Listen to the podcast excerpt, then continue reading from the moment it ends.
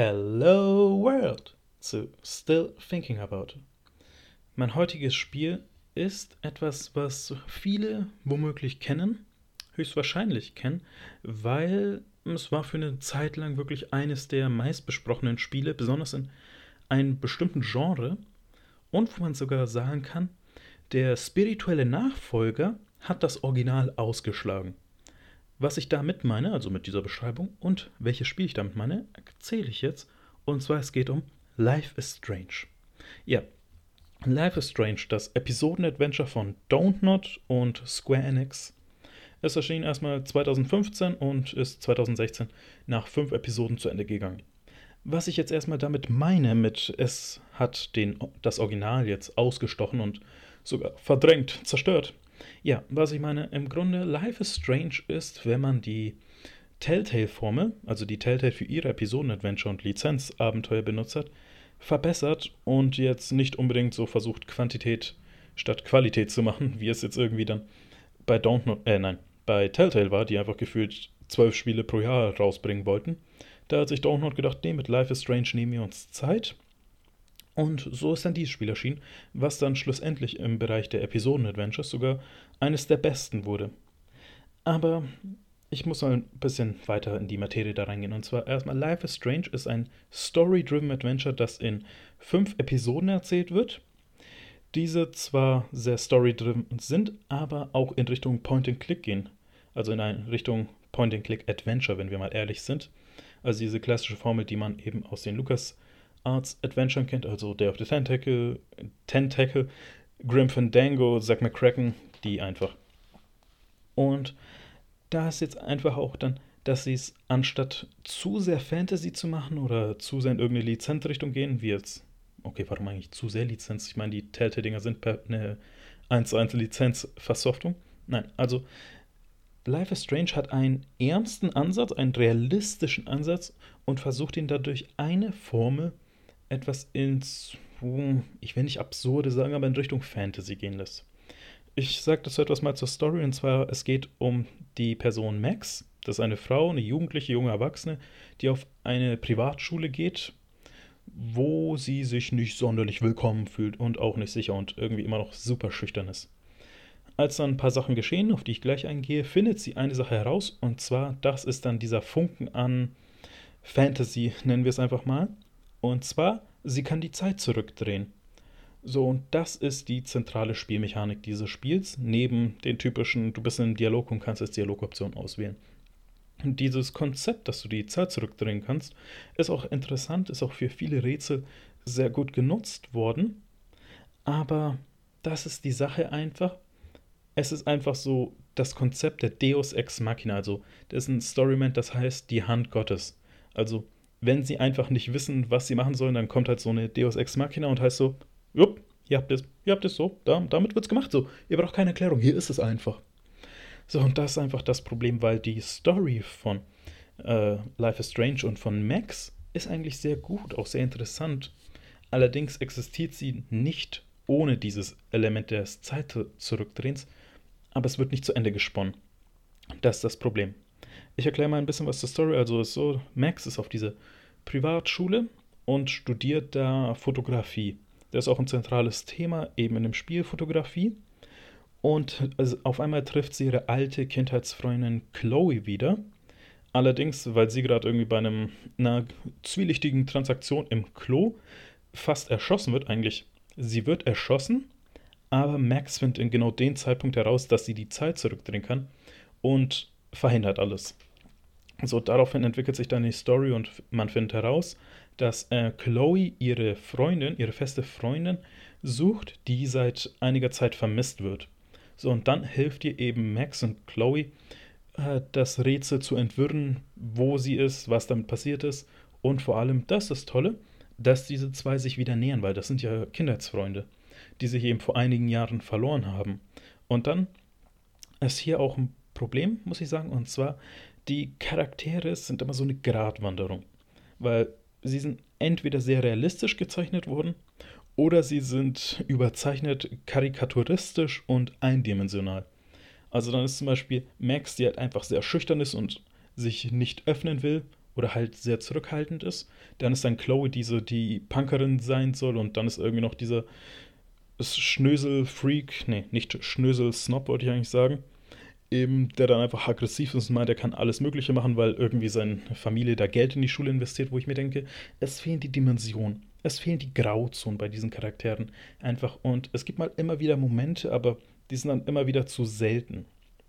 Aber das ist auch äh, eine andere Sache und zwar diese Welt, äh, Arcadia Bay heißt sie, das ist echt eine schöne, kleine, geschlossene Welt. Ihr habt da nur verschieden, also eine begrenzte Anzahl an verschiedenen Orten die jetzt auch nicht frei begehbar sind, sondern je nachdem, wie die Story verläuft, ihr euch da umschauen könnt, mal ein bisschen was erkunden könnt, Items einsammeln, mit Charakteren reden und Sachen herausfinden und eben auch diese Zeitreisemechanik für euch nutzen könnt, um zum Beispiel Rätsel zu lösen.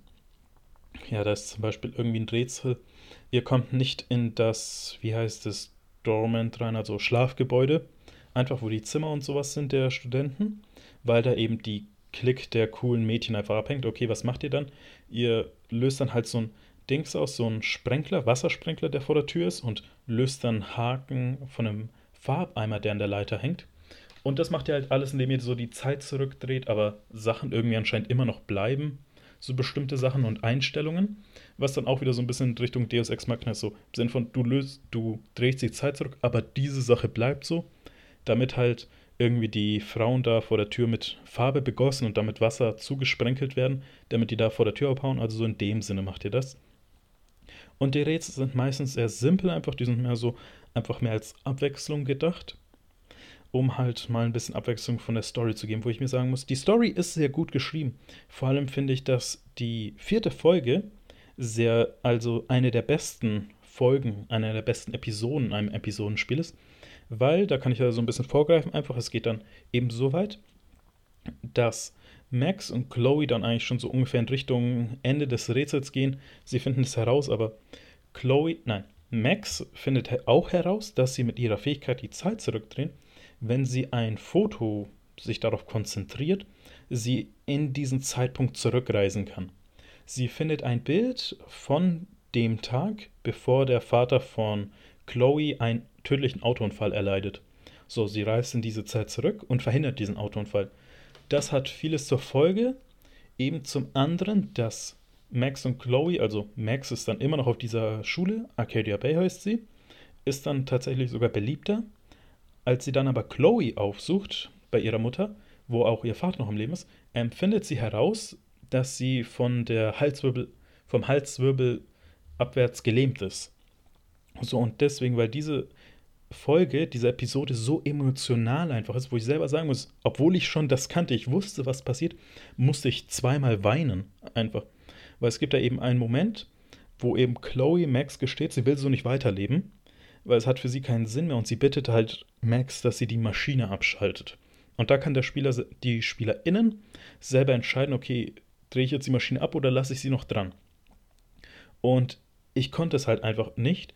Und dann ist halt eine schöne Szene einfach, oder eine sehr melancholische Szene, will ich eigentlich schon sagen, wo Max, sie schläft an der Seite des Bettes, also sie sitzt da mit dem Kopf eben aufs Bett gelehnt, bei Chloe, die halt schon wach ist und halt aus dem Fenster schaut. Und ich war einfach so, bitte Chloe, beweg dich, irgendwas, bitte mach irgendwas, weil ich ertrage es nicht.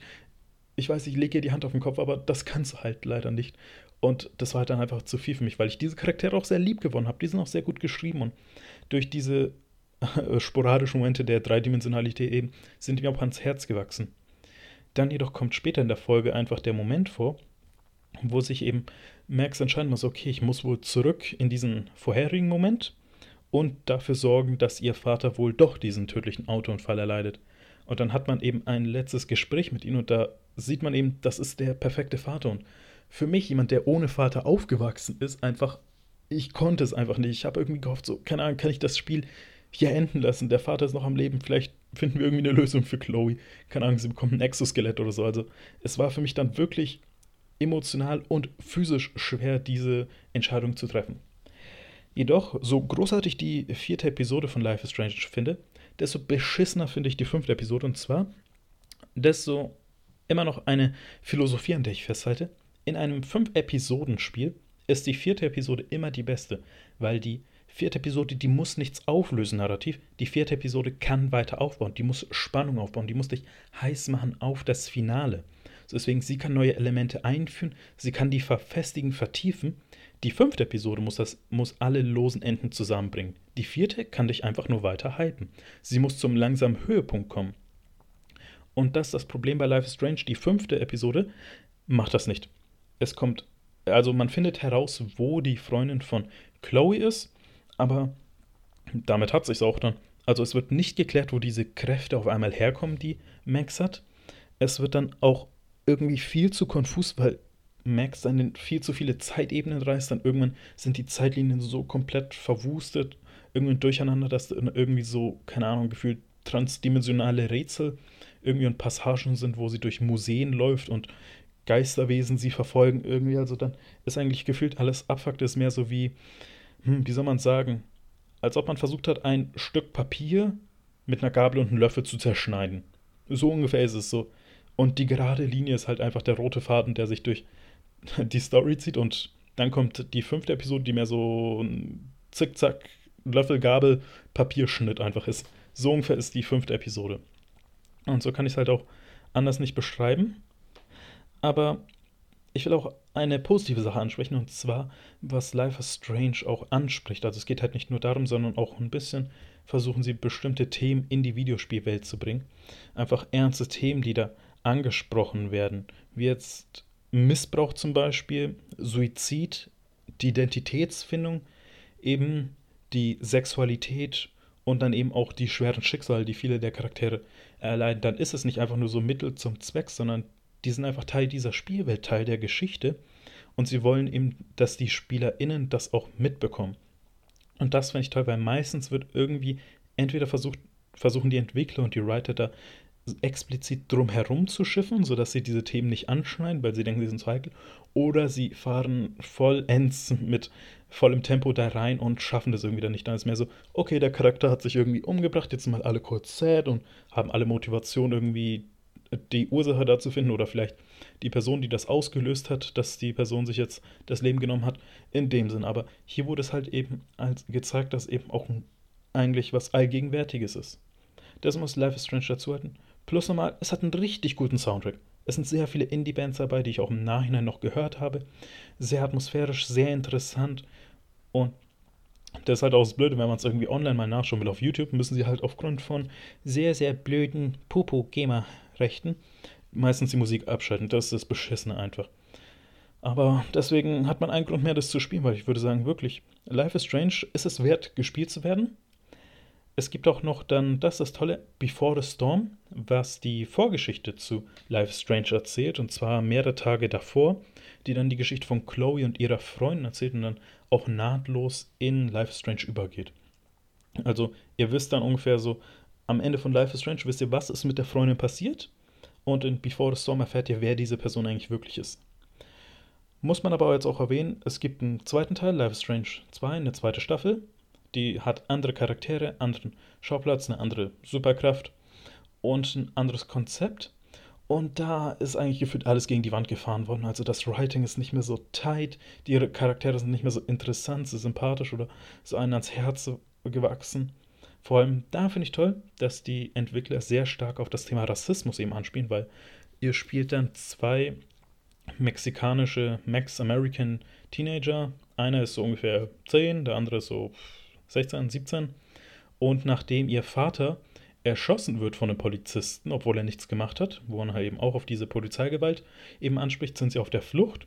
Und dann erfahren sie eben, fahren sie quer durch den USA in Richtung Mexiko, wo sie eben auf sehr viele Menschen treffen. Manche sind ihm gut gesonnen, manche sind eben rassistisch und ihnen böse gesonnen. Sie kommen auch auf einen christlichen Kult oder irgendeine Sekte zu, die dann komplett fanat ist. Und dann ist aber ein tolles äh, tolles Element, weil ihr spielt den großen Bruder, aber der kleine Bruder hat die Kräfte. Und dann, je nachdem, wie ihr mit ihm umgeht oder welche Dialogoption ihr einfach wählt, ähm, zeigt sich, okay, entwickelt sich dieser kleine Charakter, entwickelnde Charakter gut oder schlecht, benutzt er seine Kräfte für was Gutes, was Schlechtes. Aber irgendwie das Writing ist da auch irgendwie oft so, das Ende ist enttäuschend, die Charaktere sind mehr so, okay, ab diesem Zeitpunkt würde ich dem Kleinen einfach gerne eine Schelle geben und sagen, halt jetzt mal die Schnauze und sei ruhig. Und das würde ich halt auch gerne mal für den Älteren tun oder auch mal einfach gegen diese komplett überzeichneten Rassisten, wo ich mir denke, ja, Rassismus ist ein ernstes Thema, aber ihr habt es gerade irgendwie wie in einem schlechten Cartoon dastehen lassen, wo ich mir denke, ich sehe, dass ihr hier nicht so sehr eine Ahnung mit dem Thema hattet und irgendwie gesagt habt, lasst die Leute einfach schlecht dastehen, anstatt zeig mal, wie Rassismus wirklich ist. Weil Rassismus was Schlechtes, da müssen wir nicht drüber reden. Aber da ist mehr so, ihr habt die Cartoon-Version von Rassismus gewählt. Und da ist dann irgendwie so, ja, ganz oder gar nicht einfach so. Da könnt ihr nicht irgendwie einen halben Weg wählen und versuchen, es irgendwie, das euch passt, in die Wege zu wählen, sondern, keine Ahnung, hättet ihr halt einfach mal Interviews mit von Rassismus betroffenen Leuten genommen und dann eben gesagt, okay, hey, könnt ihr uns das mal schildern, wie ihr von diesem Thema betroffen seid und das würden wir halt gerne in das Spiel übernehmen. Okay, aber das ist Life is Strange 2. Vielleicht gibt ja irgendwer mal diese Hausaufgabe auch. Vielleicht, wenn ich wieder Benedikt im Podcast haben darf. Bis dahin, hört Still Thinking About, hört Games Insider. Ich höre jede Folge, weil es echt ein toller Podcast ist. Super interessant und für jeden, der an Videospieljournalismus interessiert ist, auf jeden Fall. Für jeden, der an einfach geilen Persönlichkeiten und Stories interessiert ist, hört Still Thinking About. Ich war Adriano und das war Life is Strange, die Hausaufgabe von Benedict plus Flessencamper, den ihr in der letzten Folge hören könnt, wo wir die Themen Zeitnot und Herzensprojekte behandelt haben. Goodbye and good night.